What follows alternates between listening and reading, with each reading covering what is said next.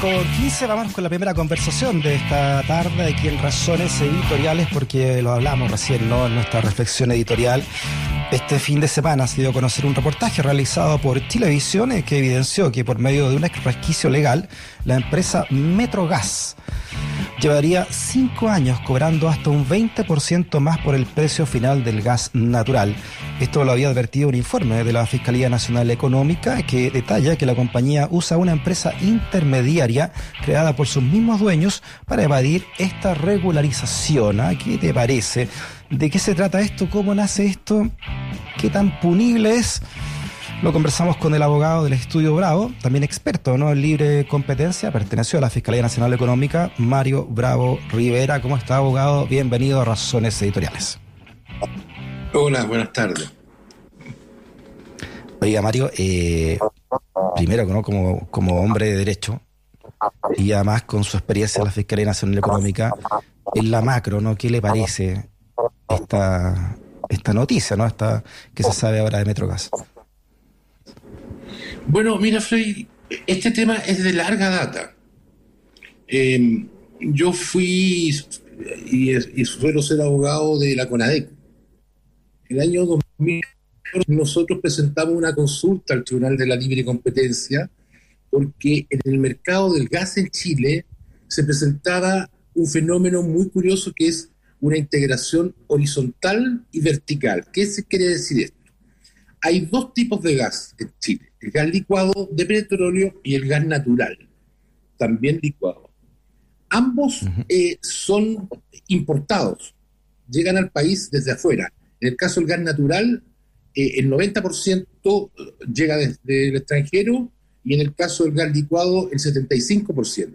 El resto se produce acá. O sea, nosotros producimos muy poco gas. El gas llega a un puerto y en el puerto las empresas lo procesan después lo envían por un ducto a las ciudades y las ciudades lo distribuyen. Estos tres segmentos están controlados por las mismas empresas. Eso es la primera cosa. Y también habían relaciones de propiedad entre las empresas que competían. Esto es lo que se conoce como una integración horizontal. Pues bien, en el año 2014, con la CONADICU, que presiden Calderón, nosotros presentamos una consulta al Tribunal de la Libre Competencia diciéndole, oiga, mire, esto no puede ser. Eh, el ministro de la época, eh, el ministro Pacheco, nosotros nos entrevistamos con él y estaba absolutamente de acuerdo en que esta integración no podía ser. Presentamos la consulta y no obstante que presentamos la consulta, el ministerio no se hizo parte en el Tribunal de la Libre Competencia, no dijo nada. La Fiscalía Nacional Económica tampoco dijo nada en esa oportunidad. Adelante con este juicio y finalmente la Corte Suprema nos dio en parte la razón y ordenó que el terminal del gas licuado de petróleo, que pertenecía tanto a Bastible como Gasco, dos competidores eran dueños de esto, le ordenó vender ese, esa propiedad. Y eso fue todo lo que pudimos hacer. Pero el ministro en esa época dijo, no, yo voy a fijar una tarifa para el gas natural, porque el gas natural va por cañerías, no es el de los balones de gas va por cañería. En Chile solo el 20% de la población tiene gas natural, que es menos contaminante que el licuado. O sea, el 80% de la población chilena consume un gas que es mucho más tóxico. Ah, y, obviamente el gas de cañería va a, a las familias con más recursos. Bueno, el ministro dijo, mire, como esto es de cañería y por lo tanto no puede haber competencia ahí porque no pueden haber 10 cañerías que lleguen a tu casa, voy a fijar un precio. Y dijo, vamos a fijar por ley un precio máximo, una utilidad máxima de esta empresa. Y hasta ahí todo bien, pero de la noche a la mañana, antes que saliera este proyecto, el ministro presentó una indicación a ese proyecto con un artículo transitorio que dijo que si las empresas al momento que entrara en vigencia esta, esta ley ya tenían un contrato celebrado con un proveedor, ese contrato debía eh, respetarse. Entonces, ¿qué es lo que hizo Metrogas? Metrogas creó una empresa hermana, hizo que esa empresa hermana le vendiera a él el gas. Y se lo vendía, se lo vende alto, de tal manera que Metrogas al recibir un, al pagar un precio muy alto, sube sus costos. Y al subir sus costos, sus utilidades disminuyen. Y por lo tanto puede cumplir con el máximo, porque la ley establecía, esta ley establecía que si tú pasabas un umbral de utilidades, te iban a castigar fijándote el precio. ¿Se entiende? Ah, claro. Entonces, o sea, le una tiraba, empresa le tiraba gasto a la empresa de ellos para poder bajar su utilidad. le tira, le tira hasta el día de hoy. Entonces, no, no, no, no, no rompe el umbral y por lo tanto no se le fija eh, la- la- eh, los precios. En cambio, las otras empresas eh, hicieron las cosas correctamente. Y, y bueno, ese es, ese es, ese es el subterfugio eh, que, se, que se, se hace y, y- y que por supuesto genera eh, mucho daño a, a los consumidores.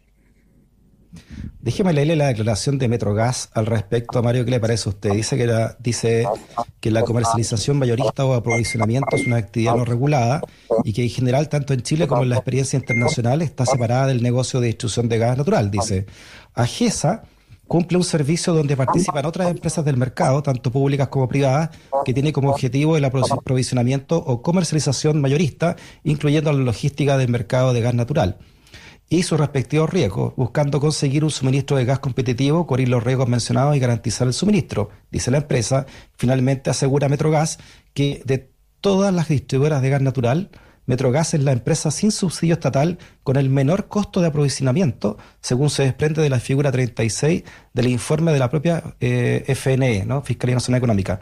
Esto permite que los clientes opten el precio más barato del mercado. ¿Qué le parece esa declaración a usted de Metrogas, Mario? Bueno, esa, esa declaración no corresponde a los hechos. La Fiscalía Nacional Económica eh, analizó este tema y justamente eh, fue lo que le reprochó a, a Metrogas. Ahora, el tema que también llama la atención es por qué la Fiscalía Nacional Económica hace un estudio y no demanda un abuso de posición de dominio, porque eso es lo que, en los hechos ocurrió. O sea, aquí se, aquí se ha cometido un atentado a la libre competencia, al punto que la CONAECU presentó ayer- el día de ayer una demanda ante el Tribunal de la Libre Competencia por esto. Eh, esto es bien curioso, Freddy, porque no es posible que la Fiscalía Nacional Económica, que es la encargada de perseguir los atentados a la libre competencia, eh, se dedique a hacer estudios. Ella debe perseguir y, y pedir las sanciones y pedir que se pongan términos a estas conductas. Es como si, el fiscal público hiciera un, estudio sobre los problemas de delincuencia en una población cualquiera, por decirte en la lengua, y dijera, mira, aquí hay problemas, de, no hay colegio, no hay plaza, y, y yo recomiendo que pongan unas plazas. No, señor, si usted tiene que demandar. Y entonces sucede que en, en Chile quien está persiguiendo los atentados a la libre competencia es la CONADECU y no la Fiscalía Nacional Económica. Le hago la pregunta al tiro, Mario, ya que usted trabajó ahí. ¿Por qué la Fiscalía Nacional Económica entonces no interpuso una acción contra Metrogas? ¿Por qué cree usted? Bueno, eso habría que preguntárselo al fiscal. Eso habría que preguntárselo al fiscal, pero te voy a dar una visión que tengo yo del tema. Eh, la Fiscalía Nacional Económica hace muchos años, al igual que el Tribunal de la Libre Competencia y en general con muchos, muchos organismos eh, reguladores eh, en el área económica, sufren un fenómeno que se llama la captura del regulador. En esto quiero ser súper claro, la captura del regulador no es que existe una corrupción respecto de- de las personas que ocupan estos cargos, simplemente se trata de que estos reguladores se identifican con los intereses de las empresas reguladas. Un ejemplo, suelen decir los reguladores, mire, yo tengo que poner esta norma o, no voy a atacar esta situación porque si lo hago no va a haber inversión. El- la empresa no va a invertir.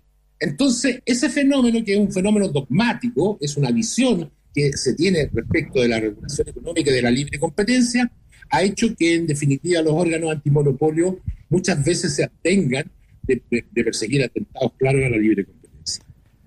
¿Y cuánto funcionan usted también, y hablando también de empresas en general, el lobby político, ¿no? Estas puertas giratorias, porque lo hablamos también con Carlos Tromben y, y con Ignacio Chapacase, que hicieron el libro este Todo Legal.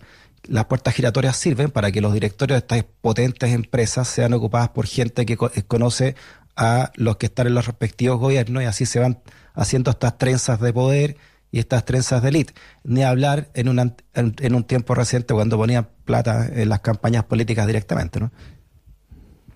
Bueno, ese es un fenómeno tanks que, pertenecen es- a es- determinados partidos. Claro, ese es un fenómeno que, que, yo creo que hoy día nadie en Chile desconoce.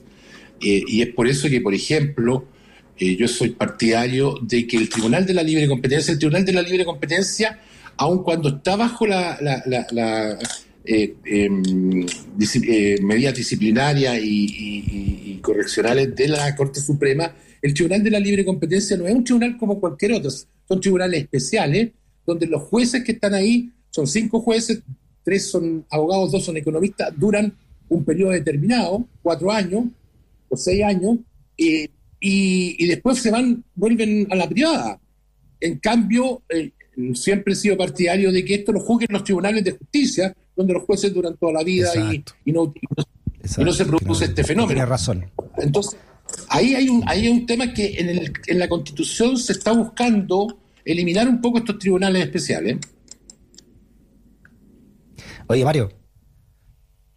Ah, se nos pegó Mario, parece, ¿no? Es que pasa que hay mucha gente que alega en contra de la Constitución porque hay muchos tribunales distintos. No sé si me está escuchando Mario ahí o no. Perfecto. Que alegan que hay muchas justicias distintas, pero no alegan, pero le encanta que hayan esta justicia para resolver problemas económicos de este nivel y justicia para los y justicias militares y etcétera, ¿no? O sea, cuando la justicia se elitiza, ahí les gusta, ¿no? Porque aquí, no, está diciendo, no se entiende, disculpe, no se entiende que existan estos tribunales paralelos cuando podría ser la justicia con eh, jueces expertos en la materia los que den su veredicto respecto de esto, ¿no? Bueno, eh, gracias a Dios, los, eh, los fallos del Tribunal de la Libre Competencia pueden ser reclamados ante la Corte Suprema. De momento siguen siendo... Pero la última instancia. la última instancia. Pero antes tiene que haber un árbitro, etcétera, ¿no?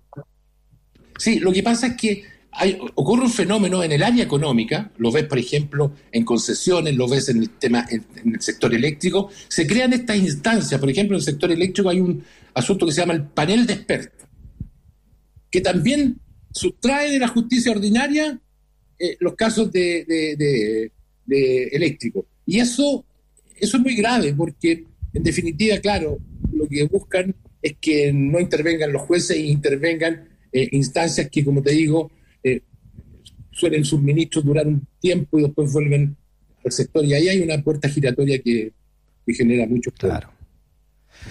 Mario, por último, ¿qué, ¿qué mecanismo, qué herramientas usted visualiza en la nueva constitución, la que vamos a votar el 4 de septiembre, para que esto no vuelva a ocurrir? ¿no? Estas justicias paralelas, elitizadas, no siguen existiendo al menos casos como este que conocimos en Metrogas. Bueno, eh, por lo que yo he visto en el borrador, eh, se está intentando eliminar este tipo de instancias. ¿ah? Pero habrá que ver qué, resulta de ello. ¿ah? Habrá que ver qué resulta finalmente de la Constitución. Lo que sí quiero eh, destacar del borrador de la Constitución es, respecto a la libre competencia, son dos o tres cositas que son importantes.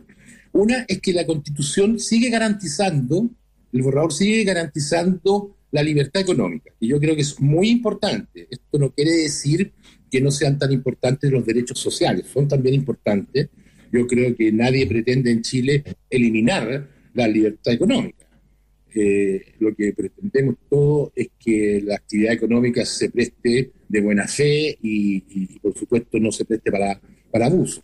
En segundo término, se establece y se continúa con, una norma que está en la actual constitución, que es que solo se puede regular una actividad económica por ley. Yo creo que esto también es muy importante. Es muy importante que sea la ley la que regule una actividad y que no sea un funcionario de, turno el que regule una actividad económica.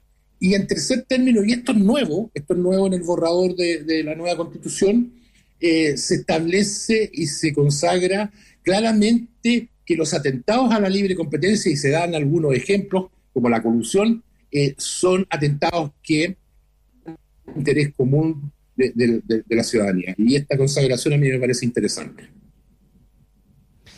Perfecto, el abogado del estudio Bravo, experto en libre competencia, Mario Bravo Rivera. Mario, un abrazo grande, muchas gracias por tu conversación, que esté bien. No, gracias a ustedes, que estén muy bien.